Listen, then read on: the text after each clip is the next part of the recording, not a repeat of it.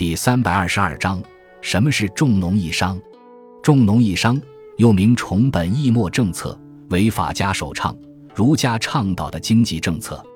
这一政策是自春秋战国以来，我国历朝历代一直奉行的基本经济政策。中国封建社会的经济基础是自给自足的小农经济，农业生产直接关系国家兴衰和人民生计，是立国的基础。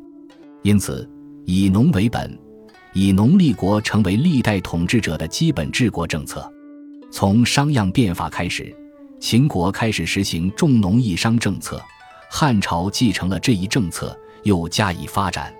重农的表现为奖励耕作、兴修水利、劝课农桑，甚至允许入粟白爵；抑商的具体表现为：第一，不许商人穿丝绸衣服，不许乘车或骑马；第二，不许商人购买土地。凡土地和奴婢超过法定数额，就要没入官府。第三，不许商人及其子孙做官。第四，商人所纳算赋比一般老百姓要增加一倍。第五，迁徙商人到边远地区戍守。元寿四年（公元前一百一十九年），汉武帝下令征收算民钱，对商人征收资产税，结果导致很多商人破产。这些政策对打击商人囤积居奇。保障农民利益、恢复社会农业生产起到了积极作用。汉朝重农抑商的经济思想和政策影响深远，一直持续到清末。